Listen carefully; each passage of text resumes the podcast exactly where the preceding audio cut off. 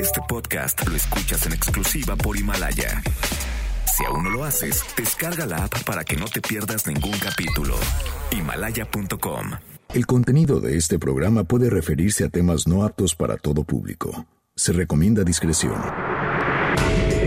MBS Radio presenta Dispara Margot Dispara con Sergio Zurita, Fausto Ponce, Claudia Silva y Chaco Sao. En el entretenimiento. Estamos contigo. Al llegar a la recámara, supo que era una bala. Trató de permanecer un rato en el arma, pero fue expulsada de aquella morada al grito de... Dispara, Margot, dispara.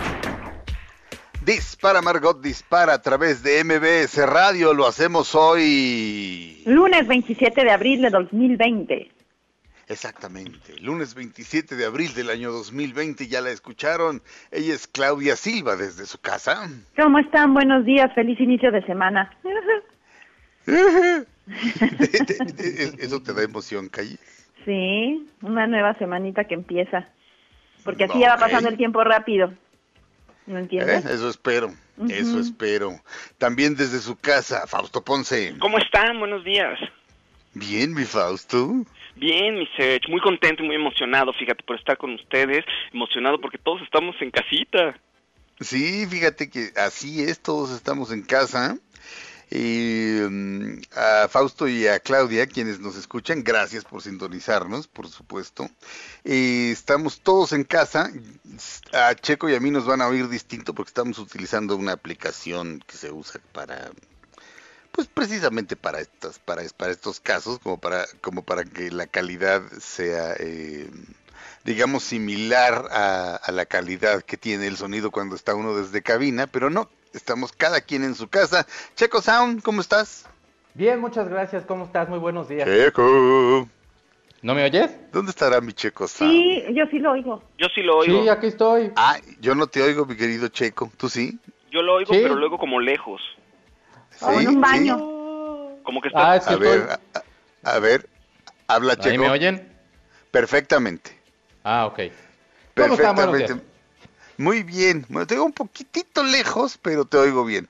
Este, Checo, ¿qué se celebra, festeja, conmemora el día de hoy? Hoy es el Día Internacional del Diseño Gráfico, es el Día de la Clave Morse, es el Día del Tapir, que es un animalito muy cotorro, y es Día de comer costillas a la barbecue. Ay, lo voy a festejar. Sí, entonces- pidan. ¿Es el día de comer costillas de tapir? No, no, no. Hoy es el Día del Tapir y Día de comer costillas a la barbecue. El tapir es uno, de- verdaderamente es uno de los animales más raros que hay. Sí. Son como, son como caballos psicodélicos. De hecho, Este- vienen del, o sea, son como muy, le- como primos muy, muy lejanos del caballo. Sí. Había, había, había un güey al que le decían el tapir. que editaba libros. Entonces, este, un cuate le publicaron, le publicaron su libro, Los libros del tapir. este, y el tapir era un personajazo. Y entonces, a ver, eh, co- comer costillas a la barbecue, eso suena muy bien, fantástico. Sí. El, el día del tapir, ¿por qué tiene su día el mendigo animal? Pues Ay, como para bueno. que lo festejemos, para que lo apreciemos, digamos. Bueno, si usted ve un tapir en la calle, trate de darle un abrazo. Este, Si puede, no salga, De hecho- pero si está en su casa. de hecho, ¿qué diablos hace usted en su casa? Si ve un tapir y el tapir no trae cubrebocas, perdónelo. Este, las orejas de un tapir están como a un metro de, la nariz del tapir, entonces también tenga compasión usted del mendigo tapir. ¿Y qué más, Checo? Otra, las otras cosas que se conmemoran. Día Internacional del Diseño Gráfico Ok, eso está bonito. y, y Día de la Clave Morse. Y día de la clave Morse. Ok. ¿Quién habrá inventado la clave Morse? Es una gran Samuel idea. Morse. O Ah, pues Samuel sí, Morse. ¿verdad? Eh, ho- hoy, hoy nació y entonces por eso hoy se, se celebra la clave Morse. Muy bien. No confundir con la Morsa, que es Exacto. otro personaje como el tapir. El Exacto, tapir es o es como un un grupo de los... el tapir es como unos hormigueros, sí, tienes razón. Este, pero la morsa, el que yo digo, existe. ¿Cómo se llama la morsa? La morsa, este, la morsa, no, no, la morsa hace apariciones este, televisivas hablando de ciencia, este, tiene una página de YouTube en la que sale enseñando ajedrez, así, sus, unas jugadas muy acá. La morsa es un gran personaje. o sea, la morsa y el tapir no solamente son animales, son conocidos míos. Eh, pero en fin, eh, ¿cómo se llama la morsa, hombre? Bueno, quién sabe. Quién sabe, pero en lo que resolvemos la confusión, ellos son los Temptations. La canción se llama Ball of Confusion.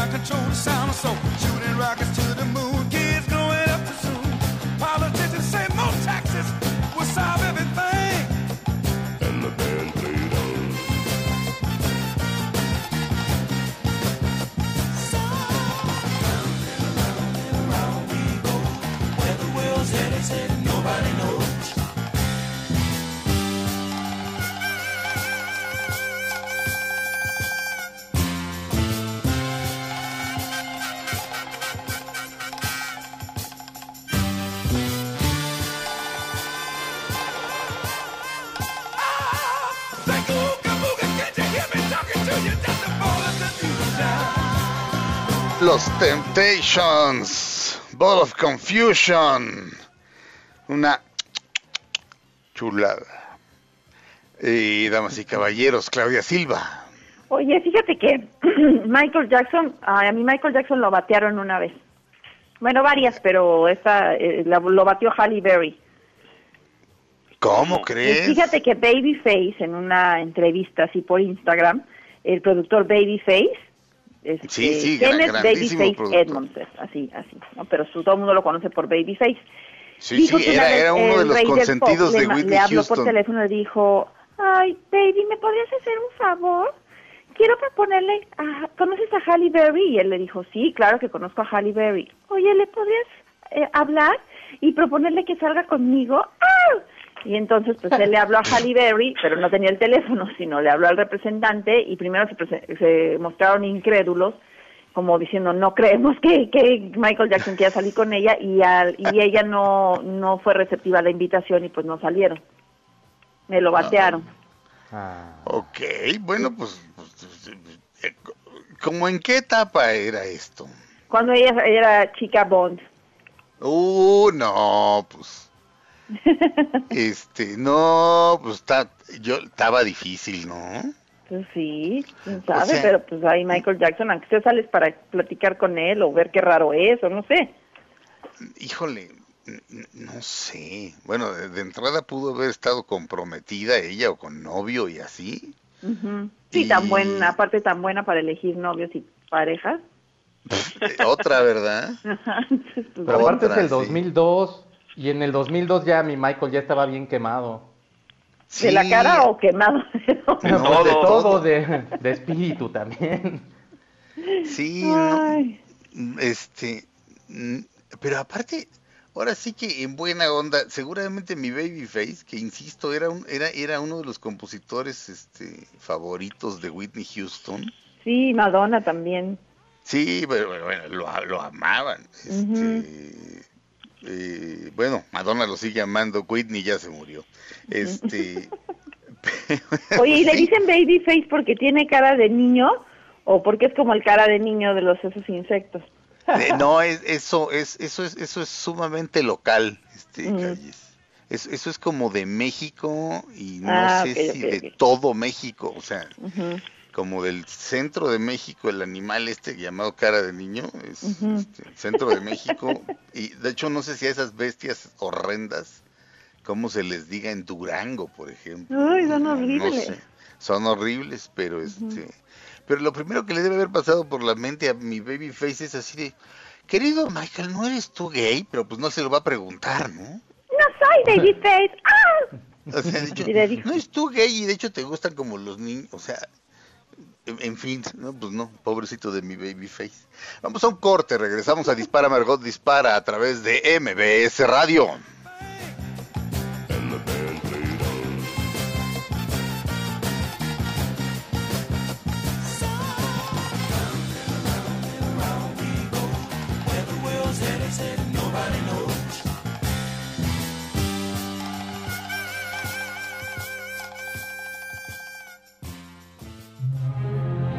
Pase el tren. No te cambies de estación. Después de unos mensajes, regresará Margot. Todo lo que sube, baja. Y todo lo que se va, tal vez regrese. Lo que seguro es que ya volvió Margot. Estas son las balas de Margot. Cynthia Clitbo dijo que fue agredida en una carnicería por un tipo que se le metió en la fila. Ella le hizo notar que estaba guardando distancia y este se puso agresivo. Pues que no entienden que hay que guardar distancia, hombre. Santo Dios, doña Cynthia Clitbo. Mi querido Checo Sound. Dígamelo todo. ¿Quieres que te dé una nota? Sí, por favor. Fíjate que el viernes y el sábado vi dos veces Afterlife.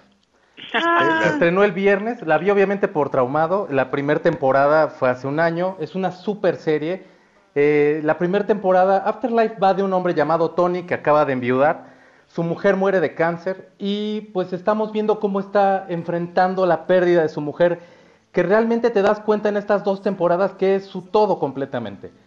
Es una mujer que lo entiende, entre los dos se divierten, o sea, logras ver cómo ella lo hace ser una gran persona y viceversa. En esta segunda temporada, la primera temporada acaba un poquito como en este tipo de acuerdos que van haciendo las personas cuando van teniendo pérdidas.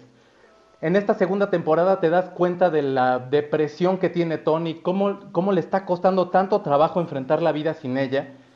Empieza a salir con una chava llamada Emma, que es la enfermera de su papá, y como que siente que está engañando a su mujer, por lo cual decide como que no quiere tomar en serio esta relación. Vaya, lo, lo, que estamos viendo es, independientemente cómo, cómo mentalmente te cuesta trabajo como rehacer tu vida amorosa cuando te haces viudo, no sé cómo, cómo pase cuando una mujer se hace viuda, pero sobre todo un hombre creo que es diferente los puntos de vista. Y aparte me llama mucho la atención, uno de los mensajes que yo siento que está es que afuera hay un mundo de gente que se interesa y te quiere, ¿no? Y cómo se lo van demostrando poco a poco, pero le cuesta muchísimo trabajo esta segunda temporada. Sigue siendo un dulce enorme de, serie, por favor no se la pierdan. Eh, hay capítulos en los que es inevitable ponerse a llorar, porque aparte Ricky Gervais lo hace con tal naturalidad que parece en serio que, o sea, no, lo último que piensas es que está actuando, estás como, estás metiendo la nariz en, una ventana diferente y, y logra captarte todos los personajes están muy bien hechos, los ha ido desarrollando. Aún no se sabe si va a haber una tercera temporada. Normalmente él llega a hacer dos temporadas de todas las series que él ha hecho. pero lo que dice es que todavía podría haber como algo más allá. Lo que da un poquito a entender cuando acaba esta temporada, esta segunda temporada, es que podría ya haber cerrado en ese momento, pero todavía ahí podría haber más, no ha dicho, no ha confirmado, pero por favor no se pierdan Afterlife. Este, ¿cuántos capítulos son por, por temporada? Eh, son seis capítulos, duran aproximadamente son seis, sí, sí, sí, son, son seis capítulos de unos 25 minutos, 30 minutos. De verdad no se la pierdan, vale muchísimo la pena. O sea, te la echaste y, la, y viste dos veces la segunda temporada, este, te, la acabaste de ver y dijiste, necesito verla otra vez. Sí, porque pues, me dicen el atascado. Este, sí, no, o sea, eso es muy corta y está de verdad tan bien hecha que sientes, o sea, que no la puedes dejar de ver. O sea, acaba un capítulo, Netflix tiene una maña terrible, la cual es que se empieza a cargar inmediatamente para pasar al siguiente capítulo, pero lo que es bien, bien, bien difícil es dejarlo de ver. O sea, está muy bien escrita, como que todo el tiempo te quedas con ganas de qué va a pasar y qué va a pasar. Y solo son seis capítulos, entonces realmente es, es un traguito ahí muy bueno. Para quien no sepa, eh, Ricky Gervais eh, ha tenido una sola mujer toda su vida. Toda, toda, toda su vida ha estado con la misma mujer. La mujer ha estado con él y él ha estado con ella en las buenas y en las malas cuando vivían en un departamento. Ya, se imaginarán lo cara que es la vida en Londres. Londres, Londres, era la ciudad más cara del mundo, en, junto con Tokio hasta hace muy poco. Eh, y bueno, eh, ha estado con esta mujer toda su vida, se adoran, este... Se y, llama no, y, y, cuando digo, a veces digo eso no es amor, es exhibicionismo, no se andan sacando fotos de, uy, miren cuánto nos queremos, no, genuinamente se quieren. Me parece, me parece muy, híjole, escribir eso con una mujer a la que quieres tanto y con la que llevas tanto tiempo, de pronto eh, ponerte en la situación para escribir, así de voy a escribir la historia de un tipo que se queda sin su mujer, que era su todo. este, digamos que, digamos que como escritor me daría miedo. Eh, y lo increíble de Ricky Gervais es lo profundamente eh, agresivo, vamos a decir, que, puede ser en su stand-up y la ternura que emana en, en, las series. Este, ¿Cómo se llama la otra serie en la que interpreta a un tipo que tiene una especie de retraso mental? Ah, Derek. Derek. exactamente. Derek. Que, acaba, que, que acabas llorando, o sea, o sea, no, lloras todos los capítulos de entrada, pero y esta cosa, su frase de kindness is magic, la, o sea, la gentileza es magia, que no te lo, así, que es así como de cuando llega a los globos de oro y se empieza a pitorrear de todo el mundo, este, de repente dices, ese es el mismo tipo que, que, dice que kindness is magic. no, así de gentileza es magia, pues como que no lo estás aplicando, mi Ricky es, es, es, hay como dos Ricky Gervais y eso es todavía más fascinante. No, y lo que dicen es que, o sea, obviamente gente que lo ha tratado, que en la vida común, digamos, la vida real, por así decirlo, es otra persona completamente diferente. Con Jane, que es la esposa, eh, es, la, sí piensas un poco en eso, lo que tú comentabas hace un momento, que es qué difícil escribir este tipo de guion acerca de la esposa y tal porque con Jane se lleva súper bien. De hecho, hay imágenes, él le carga la pila todo el tiempo en Twitter. Hay una que está una paloma y está Jane parada y dice, Jane por fin hizo una nueva amiga. O sea, todo el tiempo se está burlando de ella, te lo juro. Y, son hilarantes, o sea, en los stand es lindo, o sea, eh, sí, es, sí, es, lindo. Eh, eh, no, o sea, lo que me acabas de decir es lindo. no, hombre, pero aparte, oh, sí, porque aparte hay como un juego infantil, pues, o sea, como como que lo hace crecer mucho ella.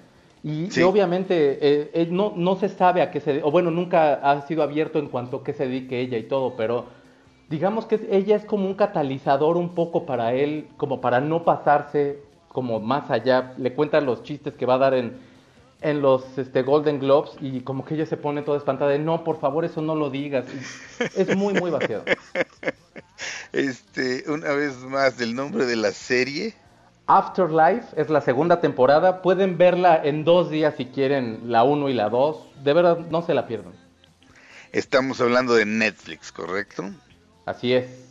Muy bien. Eh, Afterlife ya está la segunda temporada con el grandísimo Ricky Gervais. Y también pueden verlo en su, en su otra etapa en, Netflix, eh, ahora sí que en su otra personalidad en Netflix.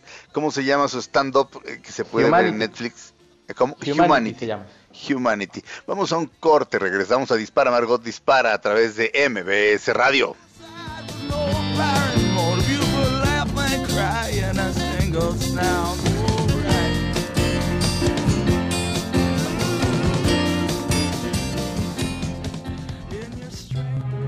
Aunque pase el tren, no te cambies de estación.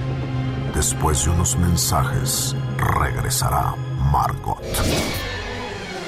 Todo lo que sube, baja. Y todo lo que se va, tal vez regrese. Lo que seguro es que ya volvió Margot. Estas son las balas de Margot. Murió Socorro Castro, la mamá de Verónica Castro y José Alberto Castro, tras varios meses de estar delicada de salud. Un abrazote, mi Vero. Estamos de regreso en Dispara Margot Dispara a través de MBS Radio, damas y caballeros. Ustedes lo quieren, ustedes lo aman. Ustedes le darían un riñón. no es para tanto, no es para tanto. Fausto Ponce. ¿Cómo están? Y ahorita la gente, no, yo no le daría nada. Este, oigan. Eh, que si acaso uno de cabrito. Ándale, y, no, porque la riñonada es lo más codiciado. Oh, es buenísima, mi Serge. Así Una delicia, pero, oye, se estrenó Saludos al rey del este cabrito que está cerrado. en fin.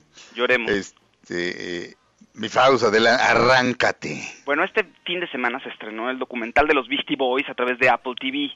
Es un documental muy esperado, sobre todo para los que somos fans de la banda. Y para ponerlos en contexto, el documental es un poco atípico. ¿Por qué? Porque en realidad originalmente se pensó contar la historia de los Beastie Boys en presentaciones en vivo a manera de una charla tipo TED, ¿no? Una TED Talk con un poquito de stand-up. Entonces hay un pase de diapositivas. Los miembros sobrevivientes de la banda, que son Mike D y Ed Rock, están contándote la historia de los Beastie Boys. Entonces hay un pase de diapositivas y hay videos testimoniales y tienen ahí un par de chistes, ¿no? Y hacen chistes de ellos un poco. Esa es la dinámica. Entonces, este documental es una grabación que dirigió Spike Jones y una grabación de las presentaciones que dieron en Brooklyn, en el King Theater de Brooklyn, el año pasado. Entonces, eso es lo que vamos a ver. Ahora, el documental está muy bueno, está bonito, está emotivo, sobre todo porque le hacen un homenaje a Adam Jauk, que es el miembro que murió. Entonces, eh, bueno, de ahí lo cuentan muy bien. no solamente es eh, la parte emotiva de decir que murió, y no, no, hacen tampoco una tragedia de eso, pero lo saben contar tan bien que termina siendo una historia de amigos y de cómo crecieron juntos y cómo lograron el sueño de hacer con amigos lo que realmente querían hacer, lo que muchos soñamos en la adolescencia, ¿no? Estar ya sea en una banda de rock, estar con amigos y ser creativos y encontrar tu propia voz ahí con ellos y triunfar, que es básicamente lo que ellos te cuentan. Entonces, está buena, está bien. Si quiero reprocharle algo un poco, es que tiene un humor muy bobo, la verdad. Entonces, no, son tan, tan chistosos. Es como cuando tienes un amigo que hace un chiste malo y sabes que hace chistes malos, pero lo quieres mucho, ya lo conoces y dices, bueno, órale, se lo perdono, ¿no? Más o menos así. Pero me, a mí me gustó mucho, me tocó fibras sensibles. O sea, me recordó a mi adolescencia, por ejemplo, y, ¿no? ¿Te acuerdas que estabas con amigos? Y, híjole, yo estaba escuchando este disco cuando estaba con, con mi amigo Emilio en la prepa, y entonces pensábamos que íbamos a hacer tal o cual cosa, y juntos podíamos ser súper creativos, etcétera, etcétera, etcétera, ¿no?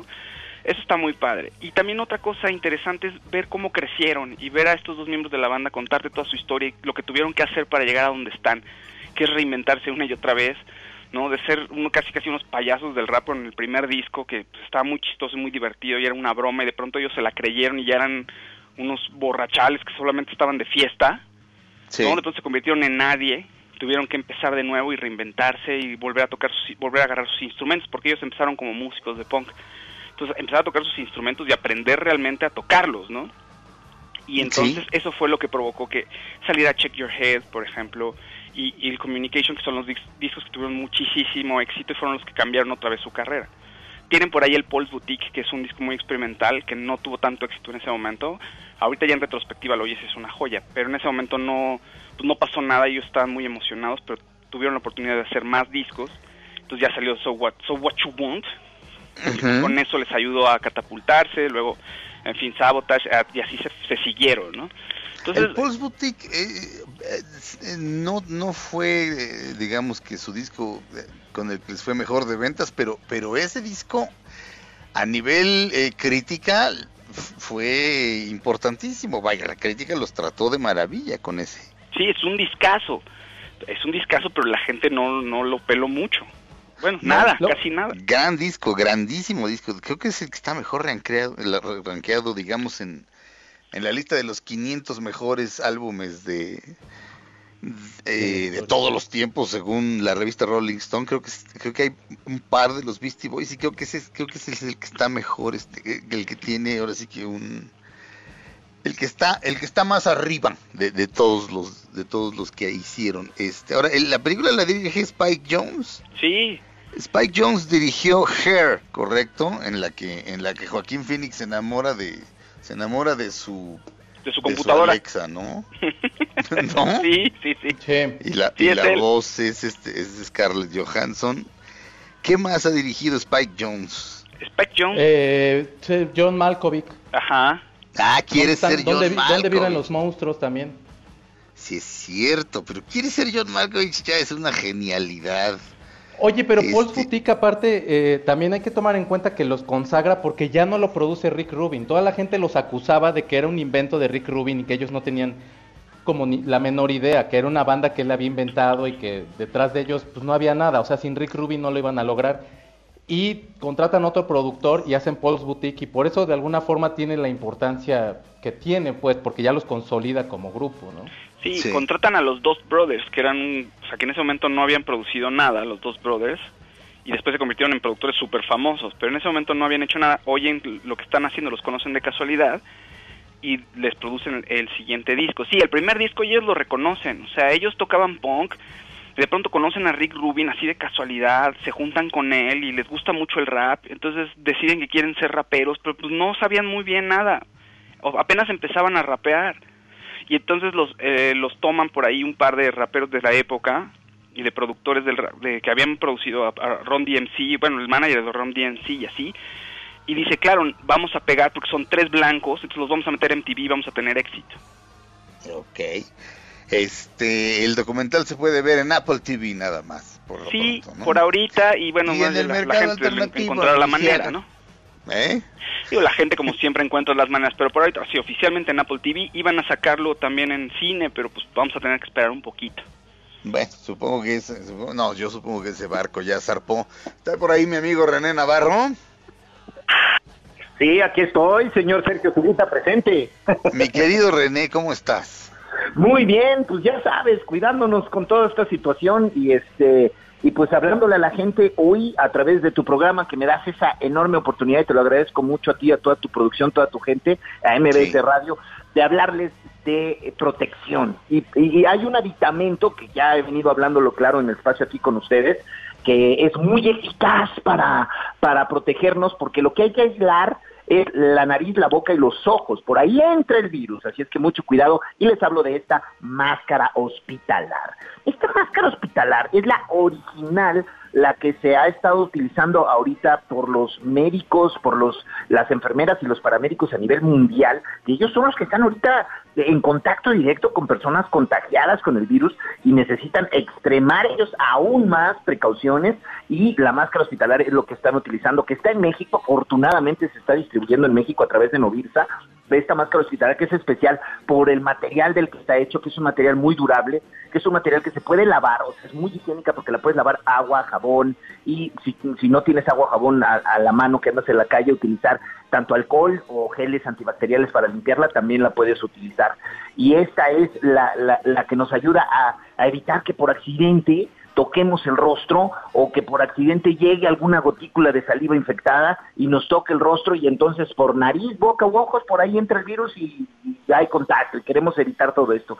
Y también sabes qué, amigo, también es un llamado para que pongan mucha atención, porque mira, hay, hay muchas máscaras ya por ahí que se están, que se están surtiendo y, y hasta algunas son donaciones pero tengan mucho cuidado porque el material del que están elaboradas no es muy fiable para brindarnos una protección integral. Entonces, abusados, yo sé que la intención es buena, hay, instituciones que están donando, pero tengan cuidado, mejor si nosotros tenemos esa opción ahorita frente a nosotros de poder adquirir la máscara hospitalar para estar protegidos, pues qué mejor. Y el teléfono para que la consigan es el 800 23 mil 800 230 o la página web hospitalar.mx. Hospitalar.mx, ojo, no lleva .com, nada más es hospitalar.mx.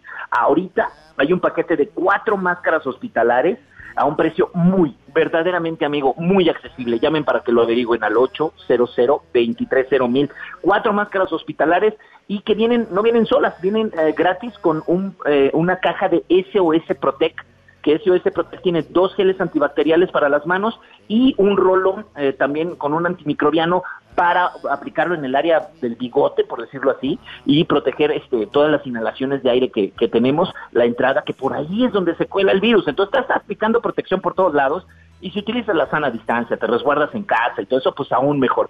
Pero si tienen que salir, yo les recomiendo que no lo hagan si no tienen su máscara hospitalar. Y la consiguen al 800 23 mil 800 23 mil amigo o en la página www.hospitalar.mx ahí es donde la, pueden conseguir también Fantástico, este, y además ya estamos en fase 3. Nosotros, este, por órdenes muy, muy sensatas de la empresa MBS, además de las indicaciones de la jefa de gobierno, estamos ya cada quien en su casa, o sea, ahorita ya no estamos en cabina, antes estábamos en cabina Checo y yo y Fausto y, Claudia en casa. Ahora ya todos estamos en casa. Todos entonces, en casa. este, sí, porque digamos que viene lo más difícil. Entonces, eh, y a veces hay que salir de casa porque si no, ¿cómo nos surtimos de víveres, etcétera, etcétera? Exacto.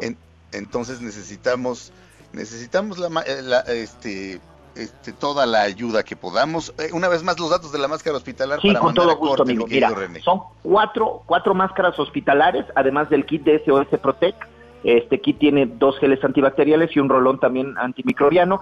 Todo esto a un precio muy, muy accesible, llamando ahorita al 800 23 mil. Una vez más, 800 23 mil o vayan a www.hospitalar con H, como si fuera hospital, hospitalar.mx, ojo, no lleva .com, hospitalar.mx.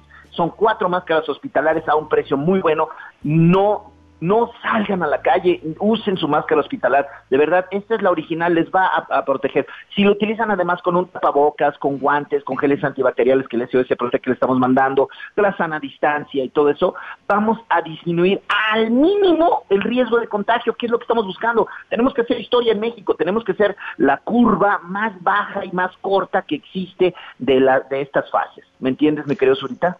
Perfecto. Este, mando a corte, mi querido René, eh, rápidamente teléfono y teléfono y página de la, de, la máscara hospitalar y para mandar a corte en segundos. Sí, a que aprovechen el corte comercial para que marquen al 800 230 mil. 800 230 mil hospitalar.mx, hermanito. Gracias, mi querido René. Es la máscara hospitalar, hospitalar.mx. Regresamos a Dispara Margot Dispara después de un corte. Estamos en MBS Radio desde casa.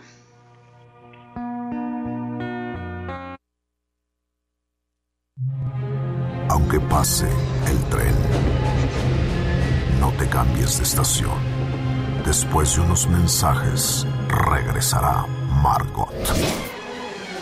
Todo lo que sube baja y todo lo que se va tal vez regrese. Lo que seguro es que ya volvió Margot. Estamos de regreso en Dispara Margot Dispara a través de MBS Radio, damas y caballeros. Ella es Claudia Silva. Ay, muchas gracias. Oigan, pues fíjense que hay una compañía en Colombia que me cae muy bien que se llama Cine Cine Colombia es la compañía de cines de allá que ya tiene pues noven, más de 90 años operando, ¿no? Y bueno, ellos este, tenían una, pues como un tipo de festival que se llamaba Ruta 90, que consistía en llevar eh, dos camiones en distintas este, localidades donde no hubiera salas de cine para exhibir películas, ¿no? dos camiones muy bien equipados con una pantalla y con un super sistema. Y bueno, ahora ellos este, se me hacen como una compañía muy responsable porque dice que salieron antes, que, bueno, pusieron en cuarentena todas, no en cuarentena, sino les dejaron libre y cerraron los cines a todos, este, para dejar libres a sus empleados antes de que el gobierno de Colombia declarara que se cerraban los cines y, y la compañía, los directivos dicen afortunadamente solamente este no hubo ni un hemos hecho exámenes a dos mil personas de nuestros trabajadores que son los que tenemos y ninguno dio positivo ni ninguno está enfermo lo cual dice que es una compañía responsable pero ahora están haciendo algo muy bonito. Llevaron esta ruta 90 a los balcones entonces llevan los camiones a diferentes lugares y pretenden que los balcones sean como lugares de ocio y que ya ven que la gente ahorita está saliendo a los balcones y cantan o aplauden al este, servicio médico, etcétera. Bueno, pues ahora les están exhibiendo películas, entonces pues ya están yendo a diferentes colonias y por ejemplo pues ya la gente está sacando su silla, su cobijita y sus palomitas para como pues ponerse a ver este una película, les han pasado El Rey León y bueno, películas bonitas no les van a pasar de, de catástrofes, ¿verdad? Infierno en la torre, esas no las van a pasar. Pero pues se me hace una idea muy bonita que podríamos implementar también en México, ¿no? Pues la gente que tenga balcón, ¿verdad? Obviamente. Sí. Se me hace como algo muy bonito y pues sí, sí puedes, este, es como un autocinema, ¿no? Nada más es un, en el balcón, ¿no? Sí, pero, pero ¿quién diablos tiene balcón? O sea, yo tengo. Sí, sí, ok, sí, ok, pero pero hay otros balcones ahí cerca del tuyo, así como para que se haga el... Es que como que sí se ha vuelto una moda, o bueno, antes había también, en la Condesa hay muchos edificios con balcón. De, claro, claro, pero me estás hablando de, de, de, colonias que tienen eh, eh, 100 años. este Sí. No, pero ahorita los edificios nuevos también, el mío, este, o sea, todos los que están por mi casa tienen balcón, y hay muchos nuevos y todos están con balcón, porque se ha puesto de moda que uses, que pongas flores, que, o sea, pues es como una extensión de tu casa, así como un medio jardín, ¿no? sí, pero de, repente ves imágenes en Madrid y salen todos al balcón y dices, claro, pues es Madrid, o sea, o sea, la ciudad tiene cualquier cantidad de, años y cualquier, o sea, no sé, pasas y aquí está la casa de Lope de Vega, entonces ya te hincas y horas y, este y está y sí, bueno, y de repente ves estas imágenes de gente aplaudiendo muy bonitas. Sí. Pero este, pero el balcón en el que estás tú calle saldrías tú a aplaudir y dirían, "Mira, ahí está la loca", porque no hay no hay otros balcones alrededor, ¿eh? Sí, ¿cómo no? ¿Ah, sí? Sí, los se podría armar la, aplaudidera. los edificios de enfrente, sí, sí hay balcones. Ah, pues está bueno. Pues, pues ahí me queda porque tengo una plaza, entonces digo, me, me, pueden, me pueden poner ahí este el, camión en la placita este y veo perfecto. Oye, y esta, compañía de, de, películas este, ambulante, eh, ¿tú ya la conocías de antes? No, es de Colombia. No, pero pues es que dijiste que me caen muy bien. Pues es que leí el reportaje y ah. están, pues me caen muy bien porque se ve que son responsables y que le llevaban antes el cine a, lugares donde no había salas de cine, es lo que platiqué. ¿no? Sí, sí, sí, sí, sí. Entonces, este, pues se me hacen como buena onda, ¿no? Porque pues, no, sé, la manera de decirlo, es que me caen tan bien. Eh, pues es que se me hizo como un detalle muy bonito. ¿Cómo? Se me hizo como un detalle muy bonito porque una de las cosas que más tristeza me da es que estén cerrados los cines. Eso es muy triste, sí. Se me hace muy padre que por lo menos pues, puedas llevarle alegría a alguien, a los que tengan balcón, aunque sea, ¿no? Pues, pues sí. Ya los otros este verán Netflix en su casa. Pues sí. Mi querido Checo Sound. Oigan, todo el fin de semana ha estado muy en boca de todos Corea del Norte. Y para eso quisiera yo pedirles, por favor, ahí si tienen mi tema de deportes, este, porque eh, eh, no, no, no está exento nada más la dictadura, sino también el deporte, así que si me lo pudieran poner, se los he de agradecer. Dispara Margot, dispara, presenta Deporte B. Nos van a meter a la cárcel los de TV Azteca o José Ramón Fernández o quién sabe quién. Eric Mevisión. Eh, Ah, sí, ¿No? era Imevisión. No, pero Deporte B siguió existiendo, ¿no? Ah, bueno, sí, pero a lo mejor todavía lo eh, siendo Inmevisión, igual no nos, pues era del gobierno, creo. Y utilizaban esto que se llama Balada para el Hombre Común de Emerson Yes. Lake and Palmer, si no me equivoco. Sí, sí, sí, son ellos. Dispara, Pues, sí, Margot, dispara, presenta Checo Sound en los deportes.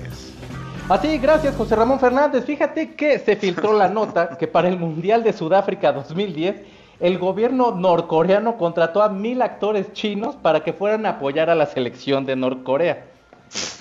Esto fue así porque la población no podía pagar el viaje. Hay que tomar en cuenta que la población allá es muy, muy pobre y sacar las visas de viaje son muy complicadas porque es una dictadura. Es por ello que el gobierno de Corea del Norte acudió a sus aliados chinos para que los apoyaran y entonces fueran mil actores a los estadios. Corea del Norte está, estuvo catalogado como el peor país en las 32 selecciones que jugaron. Jugaron contra Brasil y quedaron 2-1, después jugaron contra Portugal y perdieron 7-0, y luego contra Costa de Marfil y perdieron 3-0. Entonces, pues así la cosa. Ajá. Oye, este, no se iba a morir Kim Jong-un, puras promesas, ¿verdad?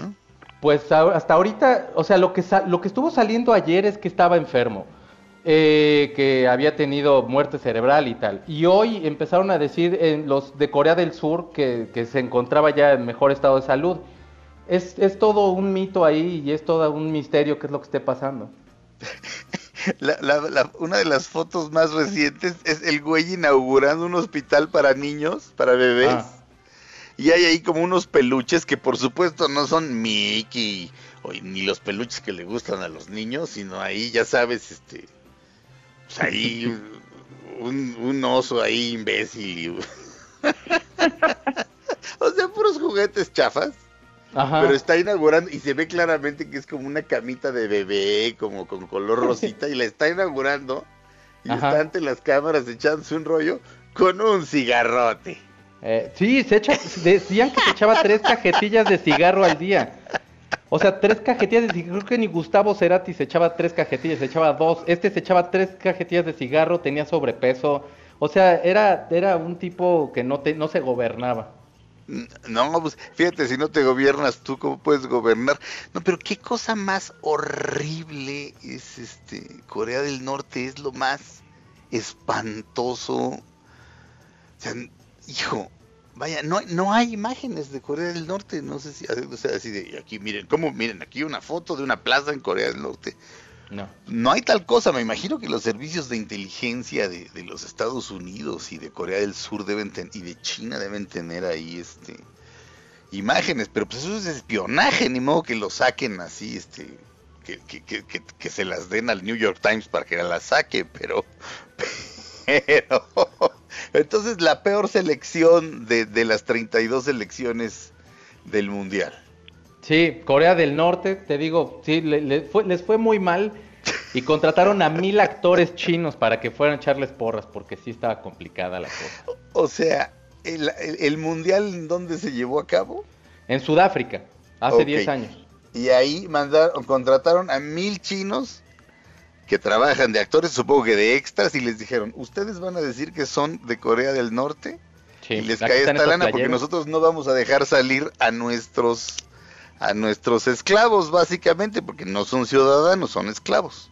Así es. Qué, qué cosa tan, qué cosa más preciosa. Y ni, y ni siquiera se muere el güey, o sea, y Cerati sí y él no. La vida es, la vida es muy rara, chicos. Pues no es justa cuando menos. No, definitivamente no. Este, a ver, dame un segundo. ¿Dónde está? Esto me gusta, esto me gusta. ¿Sabías que más de la mitad de tu sistema inmunológico se concentra en los intestinos y su función es identificar, atacar y eliminar virus, bacterias o sustancias nocivas que ingresan a nuestro organismo y, poner, y ponen en riesgo nuestra salud? Mantengámonos sanos, ah no, perdón, mantengamos sanos nuestros intestinos y estimulemos nuestro sistema inmunológico.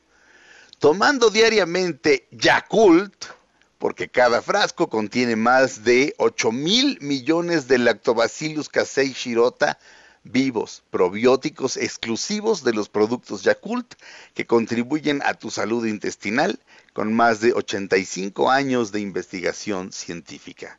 En todo momento, Yakult, me caes muy bien. Terminamos la primera hora de Dispara Margot Dispara, comenzamos la segunda después de un corte, no le cambien. Dispara Margot Dispara dura una hora más aquí en MBS Radio, completamente en vivo, pero todos desde nuestras casas. Quédense en casa. Regresamos.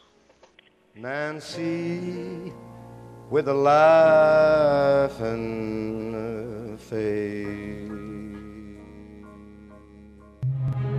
Aunque pase tren, no te cambies de estación. Después de unos mensajes, regresará Margot. Todo lo que sube, baja. Y todo lo que se va, tal vez regrese. Lo que seguro es que ya volvió Margot.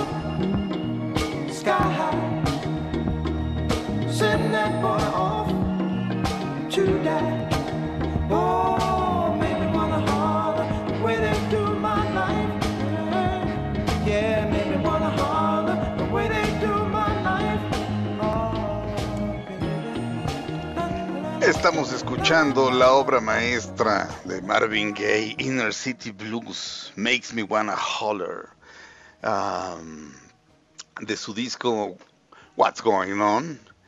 Y sean bienvenidos a la segunda hora de Dispara Margot Dispara, completamente en vivo, pero cada quien desde su casa.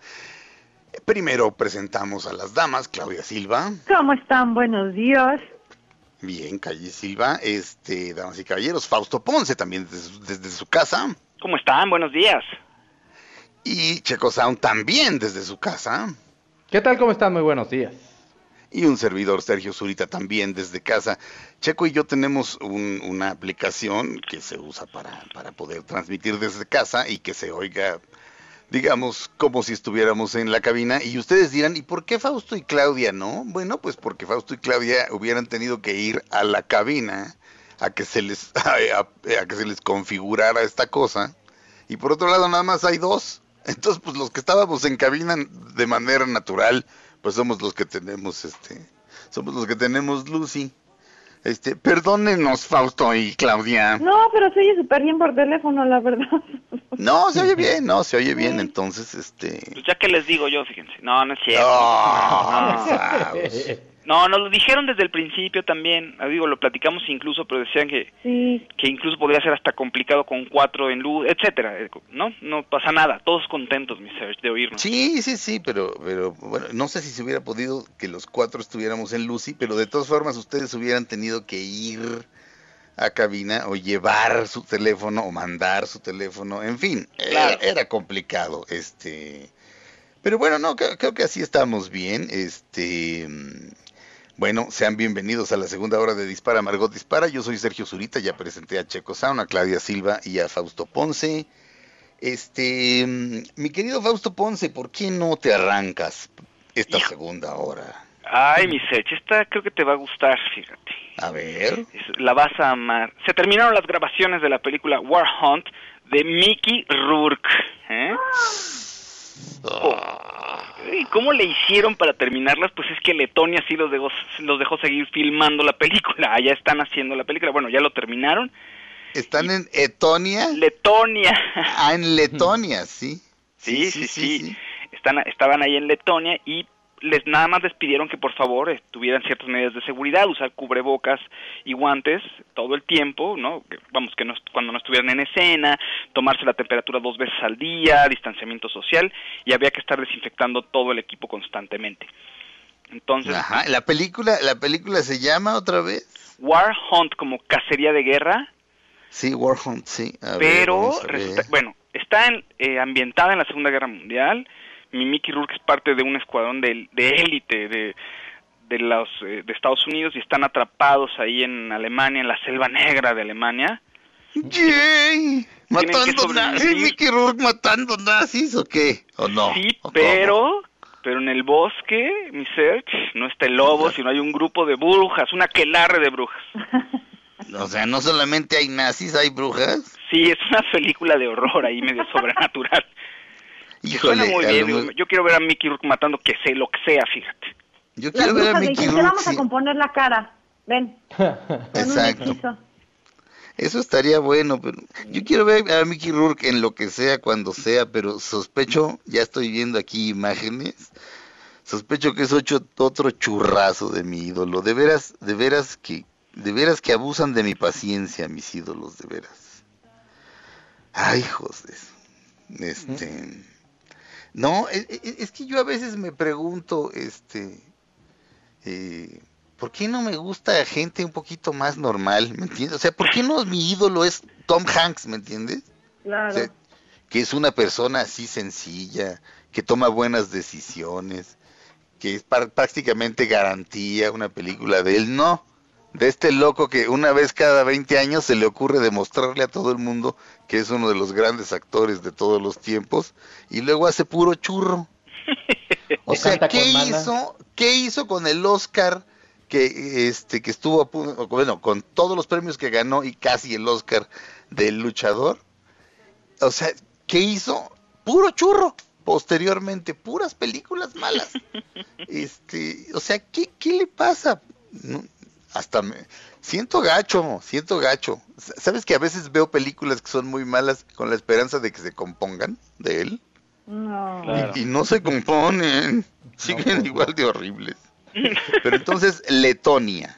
Sí, sí, sí. Eh, ahí estaban haciendo la película y les dieron chance de seguir y de terminarla. De, cuando empezó todo, pues, no tuvieron de otra. Entonces les dijeron, no, Sí. pues sí, termínenla, no sean...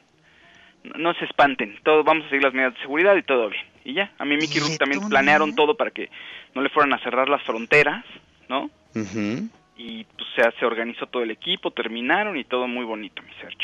Sí, a ver, vamos a ver cómo le va. Eh, eh, hay una página que les recomiendo mucho que es ncov de COVID, ncov2019.live. Que ahí, eh, eh, y vamos a ver, Letonia, vamos a ver cómo le va a Letonia con el COVID. Pues parece que, digo, hasta ahorita no aparece. Pero es que, ¿sabes qué? Me hago bolas con Lituania, Letonia, Estonia. Todos esos países me hago bolas. De Letonia, de Letonia es checo. ¿Tú tienes la computadora a la mano? Sí, señor. ¿Puedes ver si de Letonia es el compositor ah, Arvo Part? Así, Arvo con V, Arvo Part y Part como de parte. ¿Puedes ver si es de ahí? Bueno, pues Bueno, Letonia no aparece. Es, esto, es de Estonia. Ah, es Estonia. Ah, Arvo Part es de Estonia. Así es. Es que se hace uno bolas. A, a- Lesper y yo fuimos a ver un, un espectáculo de danza. E- Ella dice que es uno de los mejores espectáculos de danza que ha visto y yo opino lo mismo. Y es de uno de estos países este, desde que se deshizo la URSS y, luego Yugoslavia se hizo un relajo y luego todo ese rollo, estoy muy confundido. Hay más países que nunca, este, no entiendo nada, mi Faust. Yo tampoco, mi Serge, pero pues es uno de los países que era de la Unión Soviética. Ay, sí. Pues sí, sí, ¿no? Sí, oye, y ahorita alguien nos dice, no, ese era de, no, no sé, eh, son de esos países, no. Yo cu cuando estudiamos esto, Serge, no había tantos países. Exacto. No, por supuesto que no, esto es un desmadre. ¿Croacia qué? Ah. Este, pues, cro- no Croacia sé, los Croacia primeros, hablan... ¿no? ¿Eh? Croacia creo que fue de los primeros que se, se salieron. Este, no, Croacia espérame, era de no, Yugoslavia. no, no, Cro- Croacia es, era Yugoslavia. Este, Ah, pero yo juraba que hacía frío. ¿Y no? Pues yo he ido a, Cro- a partes de Croacia y no, hay, playa y está precioso, o sea, es un, bueno, en verano, ¿no? Un clima muy bonito, pero Sí. no sé, Bueno, o sea, yo tenía también, otra imagen. también es muy extremoso, este, Europa entera es muy extremosa, o sea, este, París en invierno pare- parece que hace un frío de los mil diablos, Y luego, Londres hace un frío de los mil diablos y de repente así lo- cuando hay solecito y hay, hay- y hay hasta calorcito, pues parece como otra ciudad, pero pero en fin, entonces este, es que no sé si a mi Mickey Rourke ya- me estoy preguntando si lo dejaron seguir seguir filmando una bola de irresponsables, o sea, un país de irresponsables. O un país que lo tiene todo muy, muy, muy controlado, como, como los suecos, que insisto, los niños están yendo a la escuela, que se enferme quien se tenga que enfermar, este, por supuesto a, lo, a la gente mayor de 60 años no, no, no puede salir y así, pero tienen las pruebas suficientes para ver quién o no, quién tiene o no COVID y el tratamiento suficiente, vaya, son un país rico y chiquito, o sea que cuál es el problema. Eh, necesitamos mandar a corte. Cuando regresemos va a estar aquí nuestra psicoterapeuta de cabecera, la gran Valevilla, así que no le cambien, dispara Margot, dispara, este, sigue. Eh, y, ¿Y qué más, Checo? Y pues regresamos. O sea que como Verónica Castro decía, vengo después del corte. ah, Ay, mi Vero. Un- un- un- ahora sí que un abrazo a, Sí. a ella y al güero Castro y a, y a toda Sí. esa familia. Sí. Este, eh, lo digo, lo decimos muy en serio. mm. Vamos a un corte, regresamos a Dispara Margot Dispara a través de MBS Radio.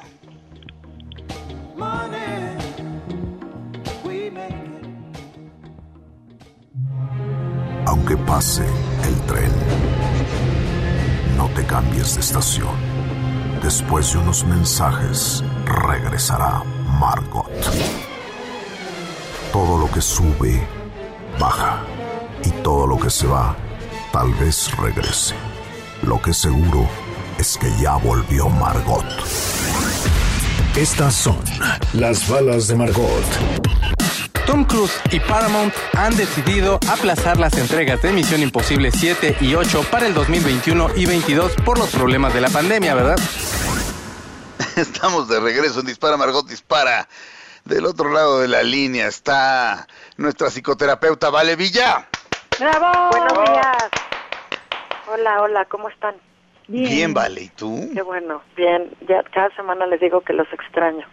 Pues sí, pues es que sí, la verdad, Sí. la, ver- la verdad, este, la verdad es que está difícil, Vale.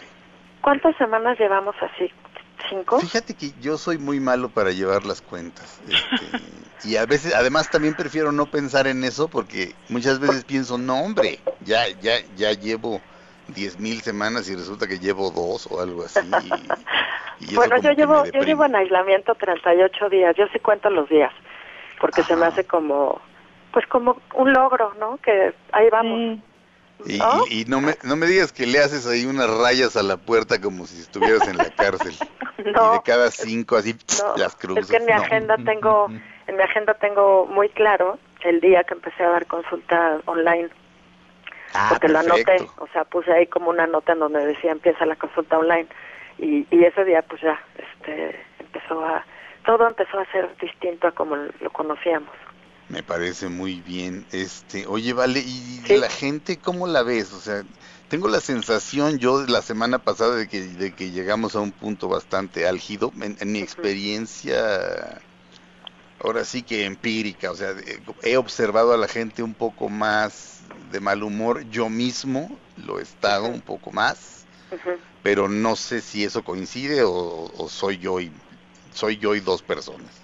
No, yo yo también más o menos observé que la, la, semana pasada, que es como la quinta semana más o menos de la mayoría en aislamiento, sí fue como un quiebre. Sí, ¿verdad?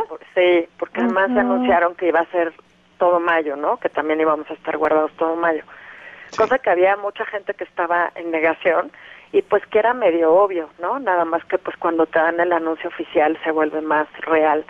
Este, y bueno, sí, claro que va va pegando, aunque por por ejemplo con los pacientes sí veo que algunos como que ya se adaptaron eh, y ya pueden empezar a hablar otra vez de sus neurosis de siempre, ¿no? O sea, como de las cosas que siempre les han preocupado, las cosas que siempre les han dolido, porque la verdad es que las primeras semanas, por lo menos las sesiones terapéuticas, pues era hablar del confinamiento, del COVID, del miedo, de la angustia, el miedo a la muerte, ese, el miedo al futuro económico.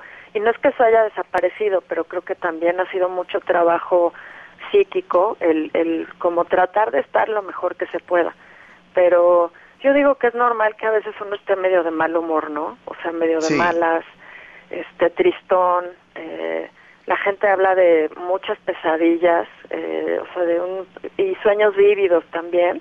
O sea, como si todo lo que no estamos viviendo allá afuera lo estuviéramos viviendo en los sueños. eh, sueños, por ejemplo, también recurrentemente con asuntos no resueltos del pasado, con, ¿no? O sea, que eso habitualmente uno lo sueña, pero más porque si se fijan, cuando sales a la calle y tienes más interacciones, el presente se funde con el pasado en los sueños. Entonces a lo mejor sueñas algo que te pasó en el día con lo del pasado, pero ahora como que es el pasado puro. Eh, eso, eso me lo han estado contando algunos pacientes. Es un fenómeno que ya después comprenderemos, porque porque ahorita creo que solamente se trata de sobrevivirlo, ¿no? De no clavarse demasiado en, en teorizar he leído un par de artículos de colegas y digo, híjole, yo no sé cómo le hacen ahorita para teorizar, porque, porque sí creo que todos estamos sobreviviendo lo mejor que se puede. Sí, es, decir, eh, al paso del tiempo, cuando esto acabe, digamos que tendremos tiempo para saber más y, sí, como este dicen los los este, antropólogos sociales, para historizarlo. Para contar tu historia, ¿no? Para ya poder contar cómo la viviste, para poderlo insertar en un momento del mundo y, poderlo entender, pero yo creo que necesitamos un poquito de distancia, pues para poder entender todo lo que ha cambiado en el mundo en estas en estos meses. Y mira, no es el tema que, que, vamos a abordar el día de hoy, pero, pero aprovechando que estamos en esto, le faltan un par de minutos al bloque nada más. Te pregunto, el otro día leía, y no leí la nota, solo el encabezado, tengo que ser eh, honesto al respecto, pero decía que los niños podrían sufrir estrés postraumático después de esto. ¿Eso qué tan...? ¿O solamente era como, lee esta nota y te voy a poner esta cabeza este, para que la... sí, puede ser? Déjame, digo, esa es otra cosa que vamos a medir después, pero ya también gente cercana me ha contactado y me ha dicho, oye, fíjate que ayer mi hija de nueve años tuvo un ataque de pánico.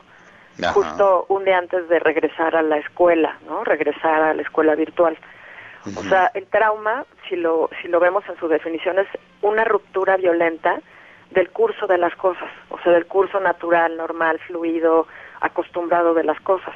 Entonces, si lo ves desde ahí, es traumático para todos, incluyendo a los niños, porque es detener, ¿no? Detenerles su vida, detenerles su vida social, eh, ¿no? De pronto dicen que, pues, que hablaron con no sé quién y que les dijo que los extrañaba.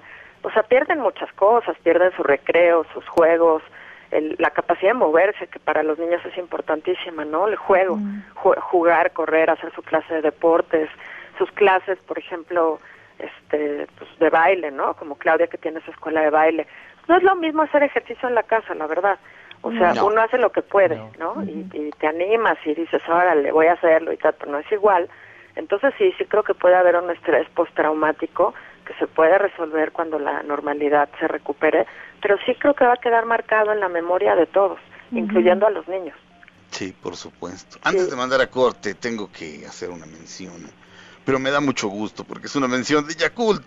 ¿Sabías que más de la mitad de tu sistema inmunológico se concentra en los intestinos y su, su función es identificar, atacar y eliminar virus, bacterias o sustancias nocivas que ingresan a nuestro organismo y ponen en riesgo nuestra salud?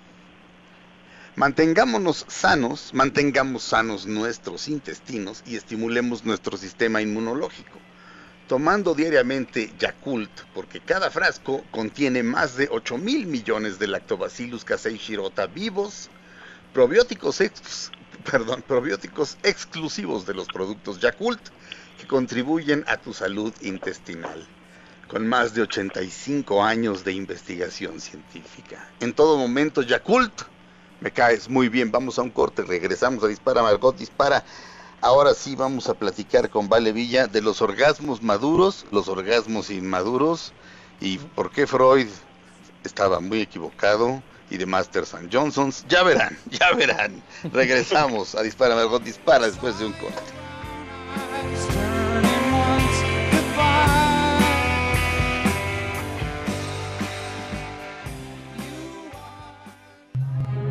Aunque pase el tren, cambies de estación. Después de unos mensajes, regresará Margot. Todo lo que sube, baja. Y todo lo que se va, tal vez regrese. Lo que seguro es que ya volvió Margot. Estas son las balas de Margot. Tom Cruise y Paramount han decidido aplazar las entregas de Misión Imposible 7 y 8 para el 2021 y 22 por los problemas de la pandemia, ¿verdad? Estamos de regreso en Dispara Margot Dispara. Del otro lado de la línea está nuestra psicoterapeuta Vale Villa. ¡Bravo! Buenos días. Hola, hola, ¿cómo están? Bien, Vale, ¿y tú? Qué bueno, bien. Ya cada semana les digo que los extraño. Pues sí, pues es que sí, la verdad, Sí. la, ver- la verdad, este, la verdad es que está difícil, Vale. ¿Cuántas semanas llevamos así? ¿Cinco? Fíjate que yo soy muy malo para llevar las cuentas. este, y a veces, además también prefiero no pensar en eso porque muchas veces pienso, no hombre, ya, ya, ya llevo diez mil semanas y resulta que llevo dos o algo así. y- y eso Bueno, yo llevo, yo llevo en aislamiento 38 días. Yo sí cuento los días, porque se me hace como, pues como un logro, ¿no? Que ahí vamos. Y, ¿No? y- y no, me, no me digas que le haces ahí unas rayas a la puerta como si estuvieras en la cárcel. Y No, de cada cinco así no. las cruzas. es que en mi No. agenda tengo, en mi agenda tengo muy claro el día que empecé a dar consulta online. Ah, porque lo anoté, perfecto. o sea, puse ahí como una nota en donde decía empieza la consulta online y, y ese día pues ya, este, empezó a, todo empezó a ser distinto a como lo conocíamos. Me parece muy bien. Este, oye, vale, ¿y Sí. la gente cómo la ves? O sea, tengo la sensación yo de la semana pasada de que, de que llegamos a un punto bastante álgido. En, en mi experiencia, ahora sí que empírica, o sea, he observado a la gente un poco más de mal humor. Yo mismo lo he estado un poco más, pero no sé si eso coincide o, o soy yo y soy yo y dos personas.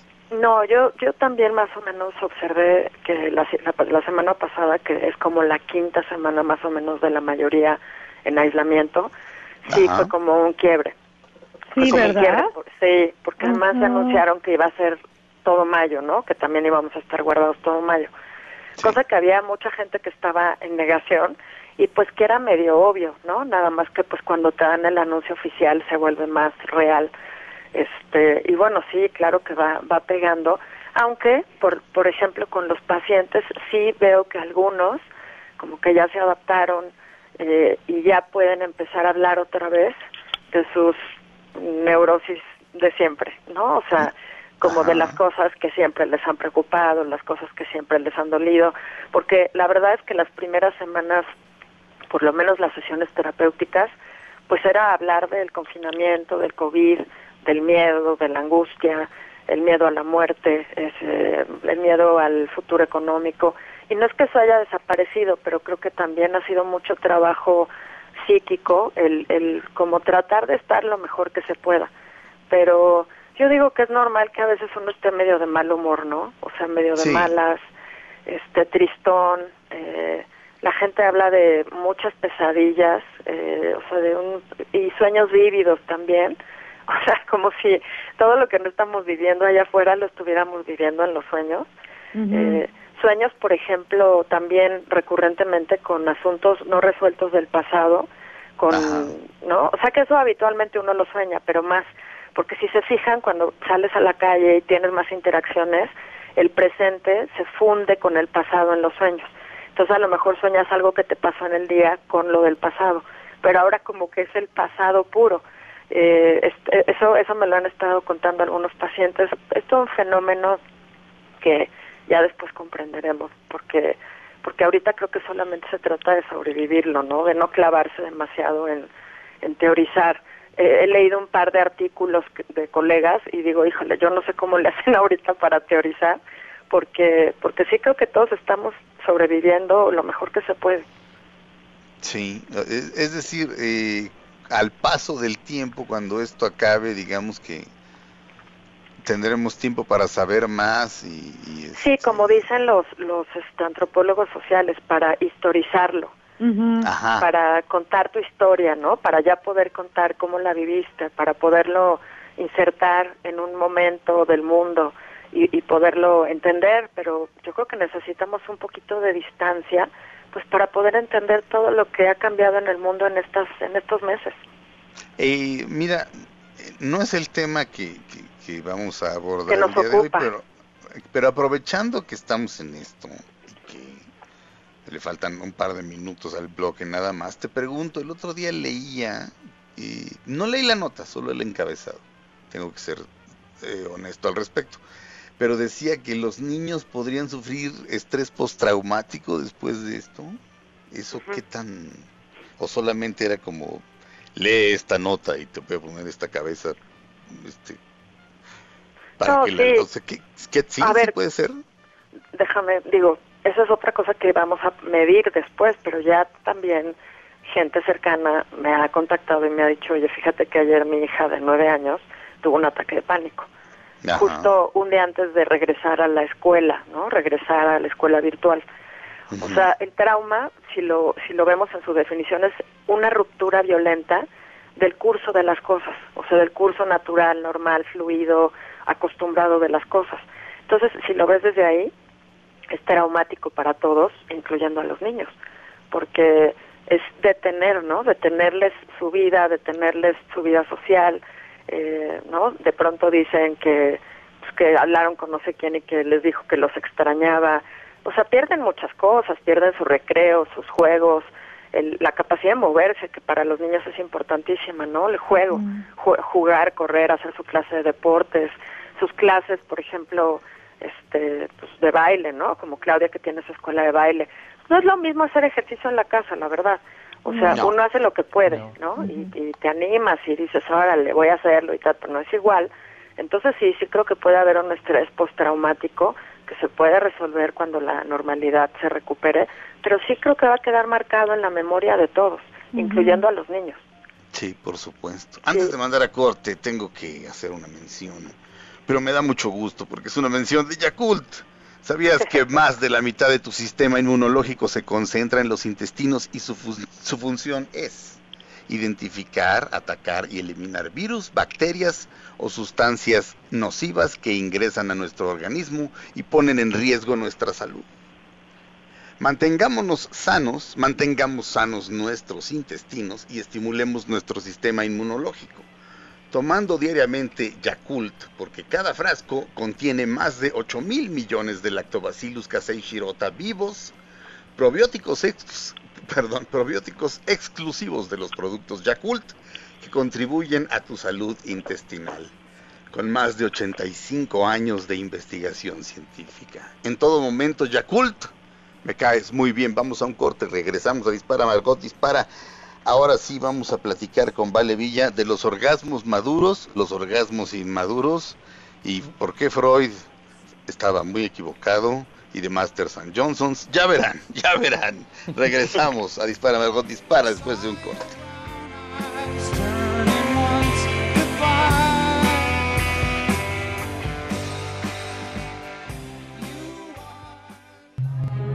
Aunque pase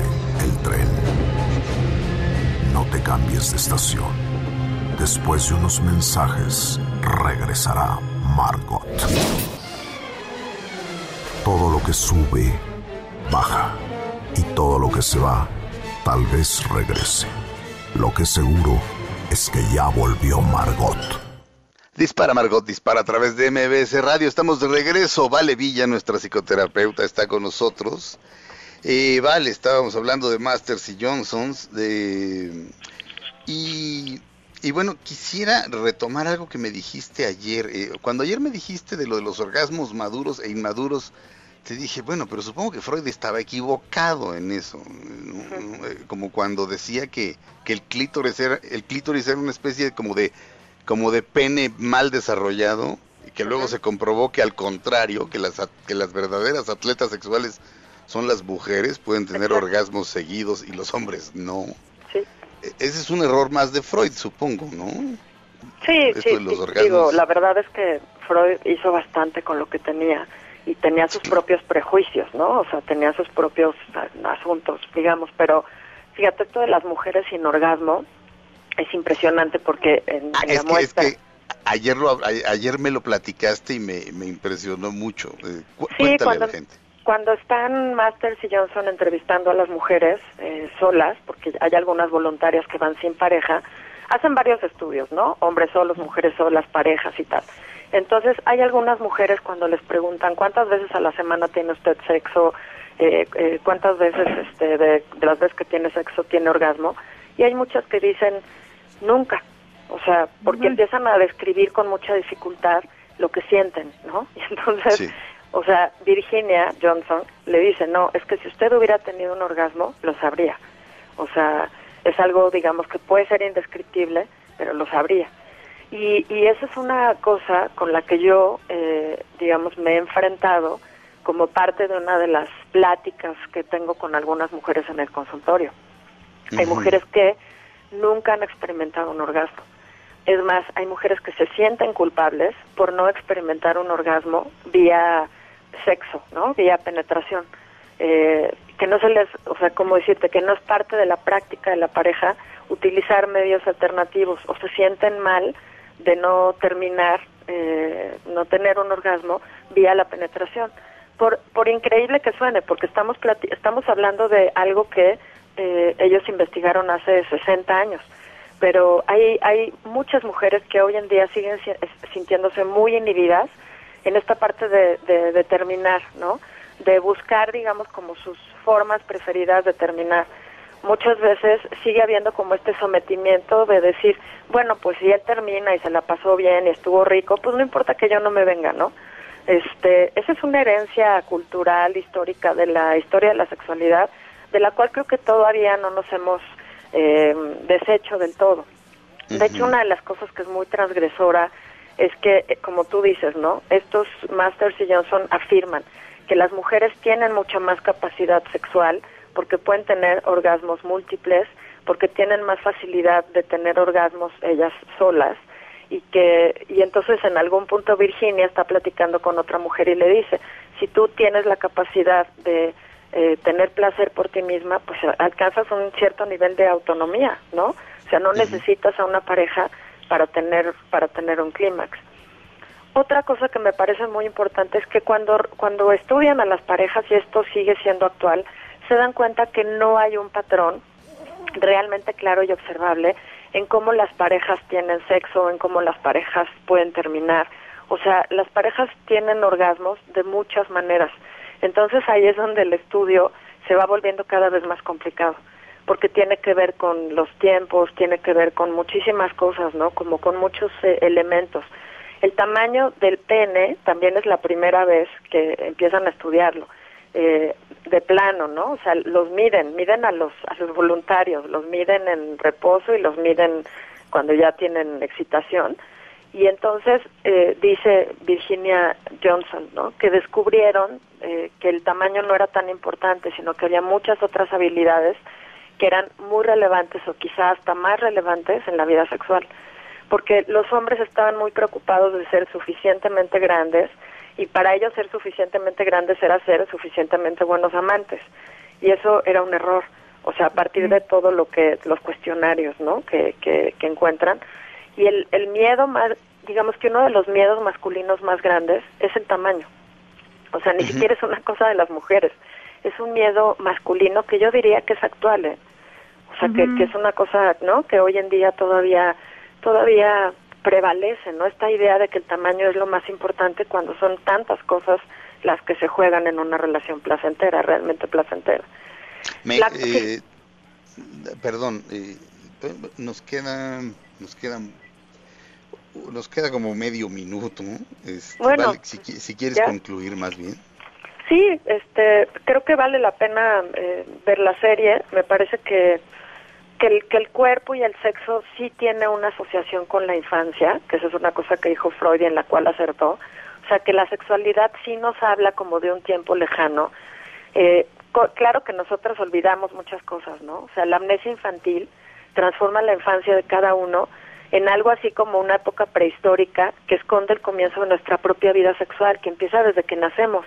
Eso es algo bien interesante y eso lo plantea la serie también y en eso Freud acertó. El sexo es una forma de decir nuestra verdad, es una forma de cómo nos relacionamos, ¿no?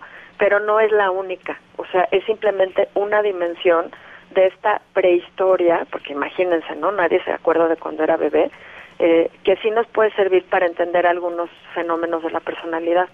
Y bueno, la sexualidad es pues una, una, una manifestación de las relaciones súper compleja que vale la pena pues que cada quien revisa, ¿no? Como que cada quien vea como en dónde está, ¿no? Y la serie es interesante porque es una revisión que a uno lo hace ponerse a pensar en dónde ha estado frente a todo eso.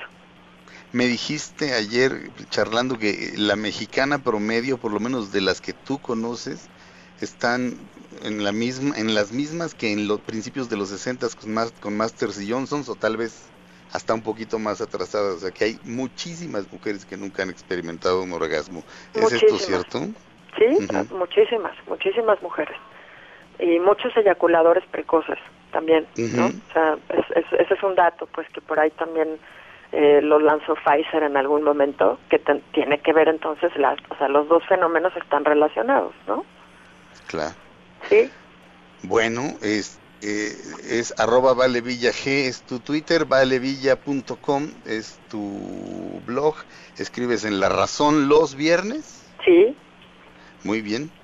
Y, Este, y estamos en Instagram en, en aislados, pero no solos, toda la semana a las 8 de la noche. Y yo estoy mañana los martes a las 8 pm. No se pierdan a Valevilla en Aislados, pero no solos en Instagram. Digamos todos adiós. Adiós. Adiós. Adiós. Gracias por escucharnos. Esto fue Dispara Margot Dispara a través de MBS Radio. Gracias Felipe Rico. Gracias señor Mario Ontiveros. Un abrazo a ambos. Regresamos mañana a Dispara Margot Dispara. Quédense en MBS Radio. Ahora en un tórax vive alojada la bala que Margot disparó. Nos oímos mañana. Si un proyectil de plata no me traspasa el corazón. MBS Radio presentó Dispara Margot Dispara con Sergio Zurita, Fausto Ponce, Claudia Silva y Chaco Sao. En el entretenimiento. Estamos contigo. Este podcast lo escuchas en exclusiva por Himalaya. Si aún no lo haces, descarga la app para que no te pierdas ningún capítulo. Himalaya.com